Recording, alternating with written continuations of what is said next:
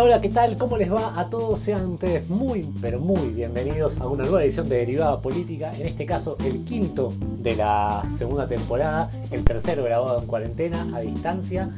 Eh, en este caso lo que nos va un poco a guiar la escucha va a ser eh, por lo menos una conversación acerca de temas que están en agenda, están en la conversación de la gente, que están sobre todo en los medios de comunicación pululando y con mucha fuerza, eh, que tiene que ver con dos ejes de debate eh, principales que eh, en, primer lugar vamos a abarcar en un capítulo, en primer lugar, el tema de la deuda, que, cómo es la relación de Argentina con su deuda y con sus acreedores. Y en un segundo capítulo, una segunda charla, pero digamos contextualizando que estamos en cuarentena y que no vamos a hablar de coronavirus específicamente, Vamos a hablar sobre el tema de, los presos, por lo menos digamos la gente privada de su libertad, que concretamente en la cárcel de Devoto la semana pasada se organizó un motín y bueno, nosotros vamos a eh, digamos, entablar un diálogo profundo, académico y una reflexión eh, más que interesante acerca de, bueno, un poco la, situación de la gente privada de su libertad, que por lo menos está en, boca de la gente y que, bueno, eh, es necesario tener un debate serio al respecto.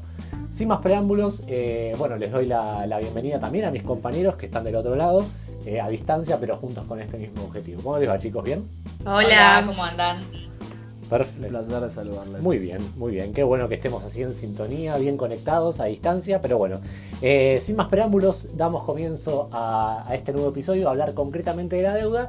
Y le quiero dar pie a Ro, que nos va a decir un poco el tema de, de las redes sociales, que se los recuerdo, estamos en, Instagram como arroba derivada política, en Twitter arroba derivada P y en Facebook como derivada política, pero también concretamente lo que pasó es que nosotros les preguntamos a ustedes, nuestros seguidores, qué harían con el tema de la deuda y qué pasó, Ro. Bueno, nos recibimos eh, un poco de todo. habíamos preguntado qué sucede, o sea, qué harían si mañana se levantan en el cuerpo del ministro de Economía, Guzmán, y mm, nos contestaron que. calvos, en primer lugar. en primer lugar serían calvos. Y en segundo lugar nos dijeron que. Eh, algunos nos dijeron que harían exactamente lo que está haciendo el gobierno, otros nos dijeron que eh, aprovecharían para hacer un reacomodamiento general de toda la economía, no pagar la deuda. Eh, Después también nos dijeron qué sucedería si se continúa. ¿Ustedes se acuerdan que en el, en el primer discurso oficial, digamos, de Alberto Fernández como presidente, en lo que fue la apertura de las, de las sesiones extraordinarias, sesiones ordinarias, perdón, eh, él había dicho que iban a iniciar sobre la deuda una auditoría. Allá por hace siglos atrás, más o menos. El primer advertismo. Sí, y nos, nos dijeron, bueno, ¿qué sucede Cuando éramos felices. Cuando éramos libres también. Cuando éramos felices y no lo sabíamos. éramos felices y no lo sabíamos. Bueno, ¿qué sucedería si se llega a determinar que la deuda es una deuda ilegítima? ¿Qué pasaría con, con eso? Así que bueno, también se abren interrogantes para nosotros a partir de lo que nos, nos contestaron en Instagram. Y así que les paso la pelota a ver quién quiere empezar. Eh, Pame, eh, ¿cómo, ves vos en general el gobierno como, digamos, en este eje de debate? ¿Qué pensás que, eh, o sea, cómo está parado ante esta situación y en general cómo, con qué cartas los ves? Y yo creo que está como agarrado, mira, no quiero ser tan vulgar, pero me parece que está, claro. no lo quería decir yo. Me parece que está bastante como presionado, que es un poco lo que habíamos hablado también en el capítulo pasado, que lo titulamos Alberto en el laberinto, porque está como un poco agarrado de acá y de allá. Hay que tener en cuenta, digamos, eh, que, qué sé yo, decir pagamos, no pagamos, eso también implica un riesgo eh, en cuanto a la política internacional, ¿no? O sea, a mí, por ejemplo, me encantaría, si, si no existiera un mundo, no pagar la deuda, porque considero que se tomó a espaldas de, la población. Ahora, digamos, que no, no se puede ser tan irresponsable y decir, bueno, no, no te pago, porque el, mundo sigue girando y la economía y las relaciones internacionales también. Entonces hay que tratar de, de, de, de por lo menos llegar a una solución que no sea tan mala para nosotros, pero que a la vez tampoco nos cierre las puertas de los demás países. Claro, exactamente. Ahora sí, Juan Ignacio de Pablo Marchota. Eh, no, yo lo que planteaba, a pesar de que siempre nos han querido hacer creer que tenemos nada más que dos opciones, que es o pagar todo o default. Eh, yo decía que había que empezar a discutir la deuda, hay que empezar a discutir por qué nos endeudamos, hay que empezar a discutir qué parte de la deuda es ilegítima, porque no, es, no seríamos el primer caso, Ecuador ya lo hizo en eh, hace un par de años, 2009 si no me equivoco, y logró una quita de 7 mil millones de dólares. Ahora, Ecuador como hizo, que esto era lo que quería decir, eh, Ecuador lo que hizo fue decretar un default y cuando cayó el valor, digamos, los acreedores de esa deuda empezaron a vender esos bonos a un 20% de su valor, me parece, cayó un montón. Ecuador los recompró a menos valor y así hizo disminuir su deuda. Pero bueno, Ecuador dio el primer paso. Yo lo que digo es que empezamos a discutir porque si no discutimos por qué nos endeudamos, nunca vamos a poder, eh, digamos, transitar un camino más soberano eh, como país y vamos a seguir repitiendo los mismos errores, entre comillas. Maravillosa jugada de Correa. sí, la verdad que un bidón bárbaro. Y nosotros, pelotudo, tenemos a Carlos Salvador Vilardo y no podemos inventar nada. Mandemos, mandemos, a Vilardo a negociar la deuda. mandemos a Macherano en 2014 a negociar la deuda. Claro. Perdón, y otro punto fuerte que tenemos, que no, no se discute mucho, no sé, ojo, porque nosotros también tenemos un fuerte poder de negociación, por más de que también estamos atados. En algún punto, el FMI, si no le pagamos, lo dejamos en, bancarrota prácticamente. Nos dio el préstamo más grande de la historia, entonces también tenemos que intentar, digamos, agarrarnos de esas cosas, ¿no? Sí, sí. Eh, porque los acreedores no quieren que caigamos en default tampoco. Entonces, eh, digo, también eso es una carta que parece que no, pero también puede empezar a jugar. Los vamos a fundir como la Baring Brothers. Claro. Es un 7 es un siete de oro, lo tirás en la primera mano, pero digamos, decir que después tenés algo más. ¿O no? Claro, ¿Ro quería decir algo? Sí, que para mí también hay que empezar a, a, pensar esa cuestión, porque para mí el gobierno no está en el peor momento de, eh, de su negociación. Y denme tiempo, ahora explico por qué. a recalcular la idea. Porque si bien es cierto que, em, digo, todos leímos lo que le dijo el representante de BlackRock a el ministro de Economía, que es como decís, un privado le está hablando así a un representante de un Estado, me quiero morir. Pero, pero, y ahí me flasho, em, lo cierto es que declarar el default en realidad va a cortar una cadena de pagos que no le, que no le viene bien a los privados.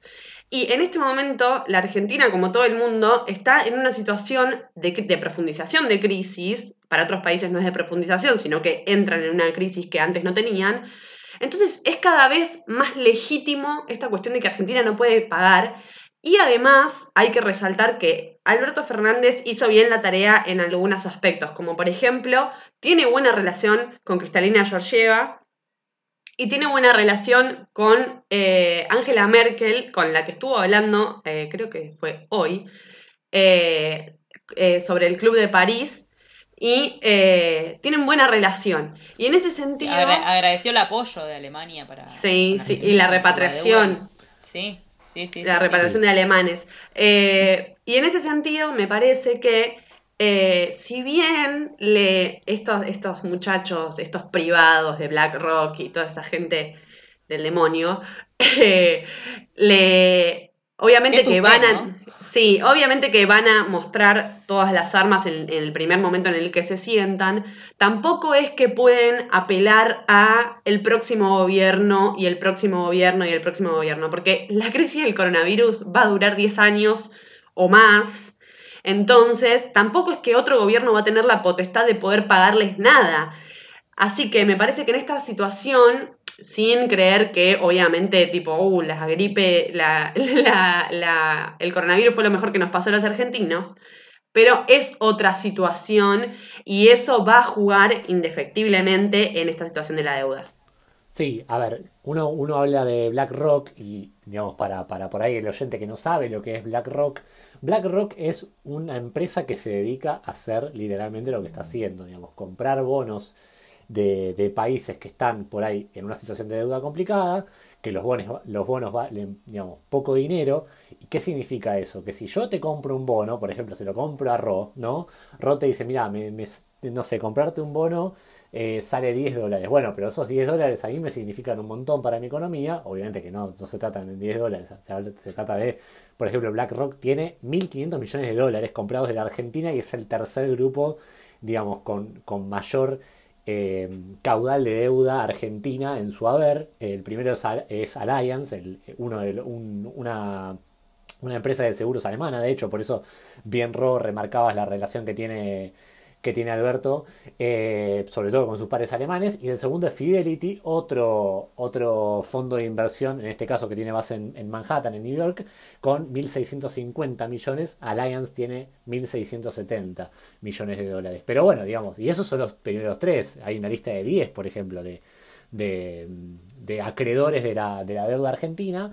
Lo que es claro, y para terminar este punto, por lo menos, es que las alternativas hoy eh, digamos, me parece que sobre todo, y, quiero terminar este punto, sobre todo poniendo a Martín Guzmán, un tipo que sobre todo es un tipo formado eh, económicamente en deuda, en, digamos, sobre todo porque dirige el diálogo sobre políticas de deuda y reestructuración de deuda y es miembro del, instituto, digamos, de New Economic Thinking, eh, de Task Force, y también trabajó mucho a la par de Stiglitz, un ex premio Nobel de Economía. Es decir, Alberto pone su carta, y eso es lo que por ahí más eh, nos, gustaría meternos ahora, eh, ya en un nuevo paso de este debate, digamos, ¿qué armas fuertes tiene?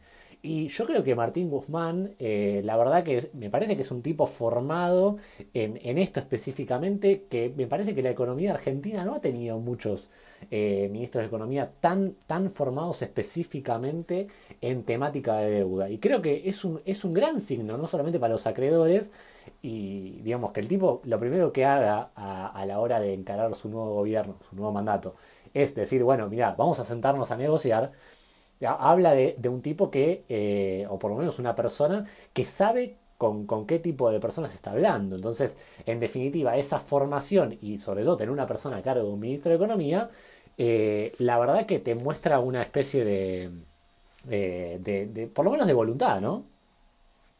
Sí, no, lo que iba a decir es que el tema de la quita y la negociación está todo muy lindo, pero después eh, te aparecen los fondos buitre y te empiezan a, a, cobrar eso que vos habías renegociado en algún punto, porque el funcionamiento es muy simple. Es que cuando vos negocias una quita, por ejemplo, bueno, te puedo pagar hasta el 70% de los bonos, no te puedo pagar más. La mayoría acepta, pero hay un grupo que no acepta.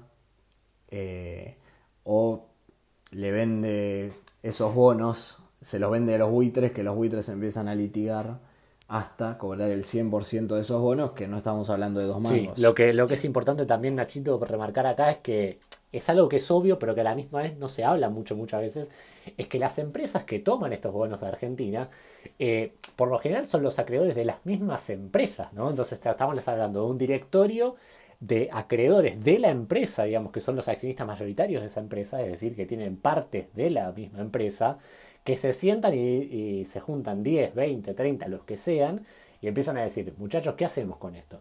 Entonces, ahí es cuando la negociación es muy difícil, porque no es, digamos, ojalá, o por lo menos Ojalá fuese tan fácil de negociar con una sola persona. Si viene, no sé, en este caso, no sé, Pame, me compra los bonos a mí, yo tendría que negociar directamente con Pame. Pero en definitiva, no estoy hablando con Pame, sino que estoy hablando con Pame Incorporated, de la cual es dueño Nacho, es dueño Ro, es dueño mi vecino. Entonces, eh, es, una, es una serie de, de actores que además también es, cierto y es una obviedad también que no tienen la misma participación en la empresa. Entonces, el que tiene el 40% va a tener un voto más importante del que tiene un 20%. Y eso, la verdad, que a la hora de una negociación con un solo país y con un solo hombre que dirige la economía, la verdad que, digamos, es atajar pelotazos a lo loco. Por eso me parece importante la posición que toma el gobierno respecto de mostrar como en un una supuesta, nunca lo vamos a saber, pero una supuesta buena fe de yo voy a pagar, sentarse a hablar y a partir de ahí ofrecer, digamos, una primera, una, primera, un primer bosquejo digamos, de lo que pueden ser los pagos de la deuda. Y también no dejarse avasallar en ese sentido con que venga alguien, un privado, a decirte lo que tenés que hacer, porque también, digo, por lo que nombraba antes, por la crisis que se viene y por la situación real de Argentina, Argentina ya antes no podía pagar la deuda, o sea, no es que es una cuestión de coronavirus nada más, o sea, ya había una situación en la que, o sea, más allá de la legitimidad o no, que eso para mí va a quedar a posteriori de todo esto de la pandemia, porque no te podés poner o no te vas a poner a hacer una auditoría en este momento. Y en ese sentido es recontra importante que el FMI haya dicho que la sostenibilidad de la deuda argentina previo a todo esto ya no, o sea, ya estaba de cajón que no iba a poder, que no iba a poder pagar. Totalmente. Sí, y antes de, cerrar, por lo menos para darle los últimos, los últimos eh, líneas de, debate a, Pame y a Nacho, lo importante que hay que decir es que el gobierno, eh, o por lo menos lo inmediato que se le viene al gobierno, es que va a inyectar un 5,6 del PBI, es decir, eh, la verdad que no, digamos, no, soy bueno en las matemáticas, pero más o menos estamos hablando de entre 50 millones de, dólares a la economía real para empezar a, eh, bueno, empezar a mover la, la, economía después de lo, que, de lo que significa esta cuarentena. Sí, bueno, el, FMI se convirtió en un aliado político de alguna forma para la negociación con el resto de los acreedores, ¿no? Eh, no, yo lo que iba a decir de que dijo Roxy, que obviamente no vamos a hacer una auditoría ahora, pero tenemos que empezar a discutirlo. O sea, ya hace años eh, un juez se puso a investigar la deuda externa, que fue el juez Ballesteros, y dijo, esto está plagado de irregularidades, lo giró al Congreso, eso nunca se conoció, eh, porque se cajoneó, etcétera, sabemos cómo, cómo funcionan este tipo de cosas, y nada, y nunca terminamos de discutir esa deuda, que en muchos casos no es deuda, es estafa, eh, básicamente, es todo un circuito de estafa y estafa y estafa, que terminamos pagando todos como unos giros, básicamente. Pame.